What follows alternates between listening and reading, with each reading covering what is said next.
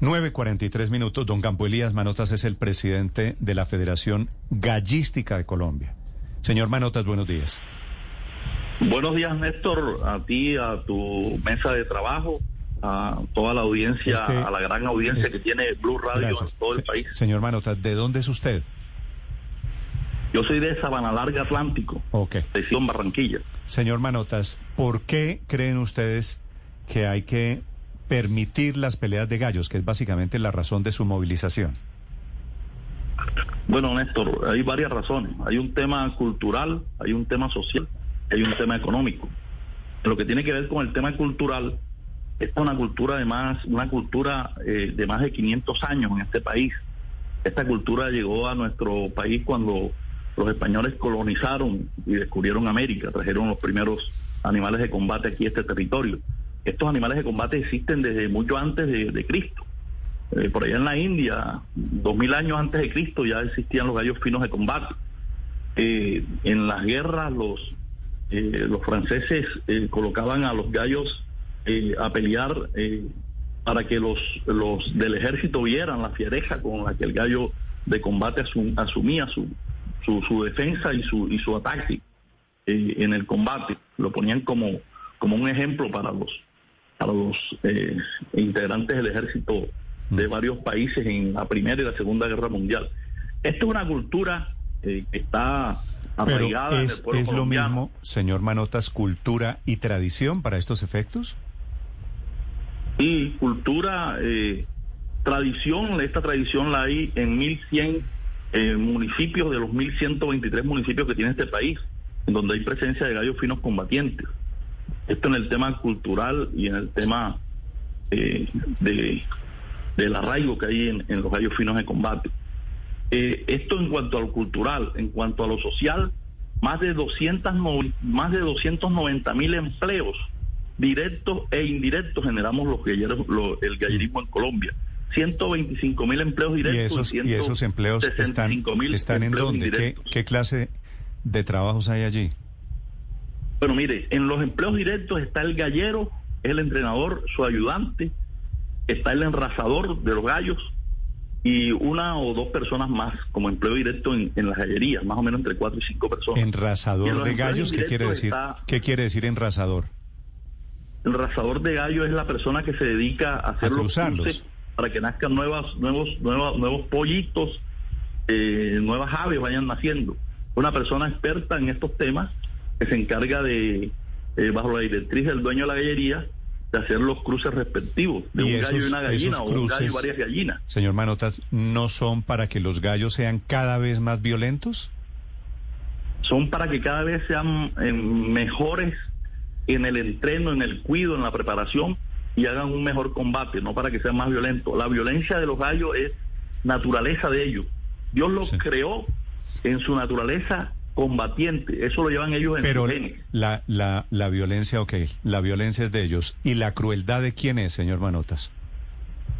Eh, nosotros los, los galleros, nosotros no, la- nuestra mano, eh, este es un combate entre dos aves en igual en iguales condiciones físicas. Por eso, pero ¿quién Eh, le pone y- esas espuelas de metal que ustedes le ponen al gallo?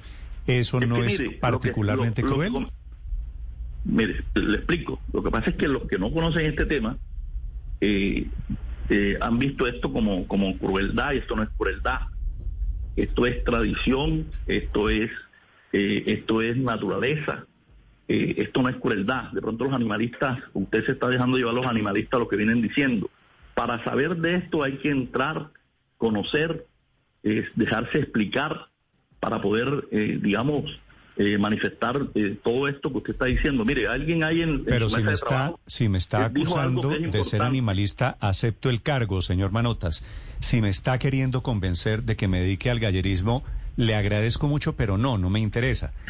no, Néstor, no es, no es eso. Néstor, le estoy diciendo es que para entender esta cultura hay que dejarse explicar. De pronto mucha gente ha visto la literatura o lo- las explicaciones que dan los animalistas, pero de pronto lo han visto nuestro punto de vista, Mm. de los que conocemos el gallerismo en, en- en- en el país, en este país, por lo menos hablando de Colombia. Eh, esto eh, nosotros los, los, galleros no inducimos al gallo a pelear, ya esto ya en su genes. No, ustedes no lo inducen a pelear, lo que le hacen es divertirse alrededor de las peleas y de la muerte de los animales. No, no, no, señor, no, señor, tampoco, tampoco. Nosotros lo que hacemos es entrenarlo para que el gallo combata de la mejor manera. El gallo Dios lo creó con ese, con esa, esa, ese gen, con esa naturaleza de combatir. Eh, esto esto no, no hay que verlo desde ese punto de vista. Mire, la Corte Constitucional en la sentencia C666 de 2010 declaró el deporte de los gallos finos de combate como de arraigo popular, ancestral y milenaria del pueblo colombiano. La misma Corte declaró que esto no debe considerarse como maltrato animal, lo invito a que se lea esa, esa sentencia de la Corte. Sí, señor Manotas, pero ¿para qué o cuál es el propósito de ponerle las espuelas que son eh, en muchas ocasiones de plata, de carey y de todo tipo de materiales? ¿Cuál es el fin de ponerle espuelas a los gallos? Bueno, mire, los gallos de combate, como lo dijo alguien ahí en la, en la mesa de trabajo de, de, Blue Radio, los gallos de combate si pelean con su espuela natural, el, el maltrato o, o, las heridas que se hacen son más profundas, son más, más crueles. Eh, las escuelas que nosotros utilizamos, en una ocasión utilizábamos escuelas de Carey, pero en, este tema de la conversación, de la conservación de, de, esa especie en donde traíamos el Carey, nosotros ahora estamos peleando con escuelas plásticas o escuelas acrílicas. Estas escuelas eh, se han venido, el, el tamaño de la escuela para preservar la vida del animal se ha venido disminuyendo. Antes se peleaba con escuelas de 50 milímetros, hoy en día estamos peleando con escuelas de 35 milímetros. Hoy en día los gallos finos que combaten en un 80% salen vivos del combate. ¿Por qué? Porque nosotros en nuestro reglamento nacional de, las peleas de gallo hemos venido, hemos venido mejorando en muchos aspectos para morigerar eh, el tema de, las peleas de gallos. Mire, el tiempo antes se peleaban a 30 minutos, hoy en día se está peleando a 10 minutos o a 8 minutos en muchos casos. Las escuelas que se usan son muchas más pequeñas que las escuelas que se usaban antes. Sí estamos implementando y se viene implementando enfermerías en los coliseos y en las galleras. Ah, enfermerías para los gallos. combatir, ¿Cómo? Enfermerías para los gallos.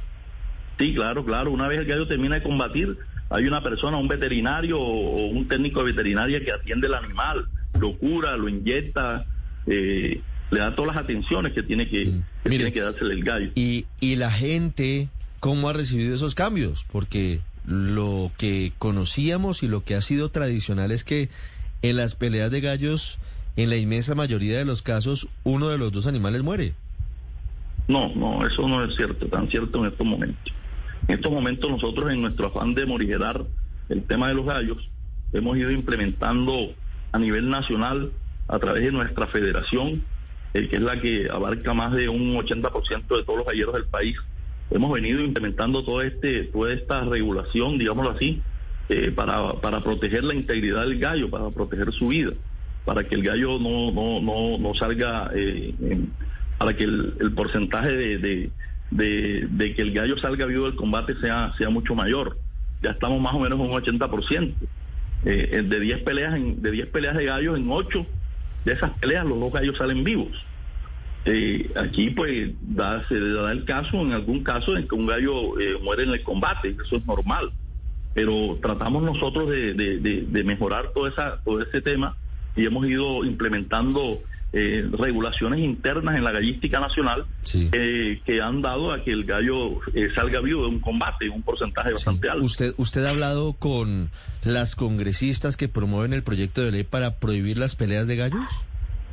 Mire, eh, la única vez que no hablé con ella, sino que hubo una, una audiencia pública en el Senado, en la Comisión Quinta del Senado, eh, la, eh, del proyecto de la doctora Andrea Padilla.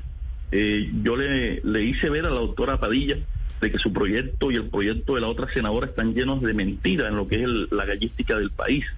Hablan muchas cosas que pareciera esos proyectos de ley fueron hechos con, con por los asesores de ellas o por ellas, no sé, eh, por artículos que vieron de Facebook, por de pronto videos que vieron de Google y por alguna visita fugaz que hicieron una gallería o una gallera en este país. Ellas manifiestan en esos proyectos muchas eh, muchas cosas que realmente no se da en el gallerismo colombiano.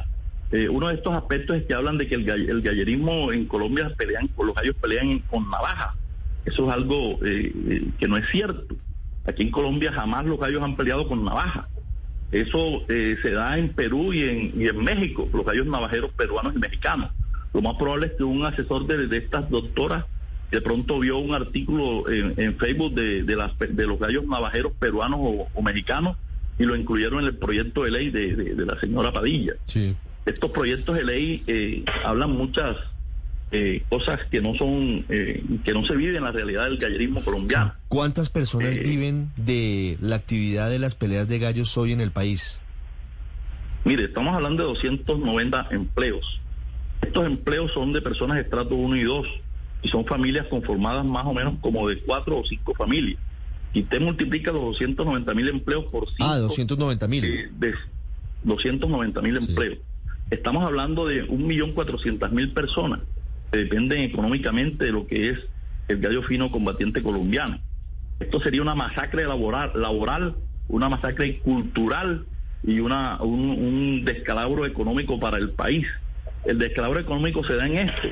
Si los gallos de combate se llegan a prohibir, tocaría que el gobierno nacional indemnice a todas las galleras, coliseos y gallerías que están legalmente constituidas en este país. Además, le tocaría indemnizar a las 290 mil familias. Estamos hablando de unos 7.5 billones de pesos que le tocaría al Estado colombiano eh, eh, sacar de su finanza. El Estado colombiano actualmente está está eh, eh, eh, peleando en el Congreso o tratando de que la aprueben en el Congreso una reforma tributaria. Estamos hablando de un 25% del monto de la reforma tributaria. Es una locura, es una locura que estas señoras en sus proyectos de ley han contemplado eso. Es más, la señora Padilla habla de que no, en el proyecto de ley, habla de que el prohibir los gallos finos de combate no impactaría eh, las finanzas del país, el, el, el, las finanzas del país. Y eso es una mentira, es una mentira porque ella no ha, ella no ha hecho un, un- un proyecto de ley basado en lo ¿Usted que es nunca, la realidad del gallerismo. ¿Usted nunca ha hablado con ella?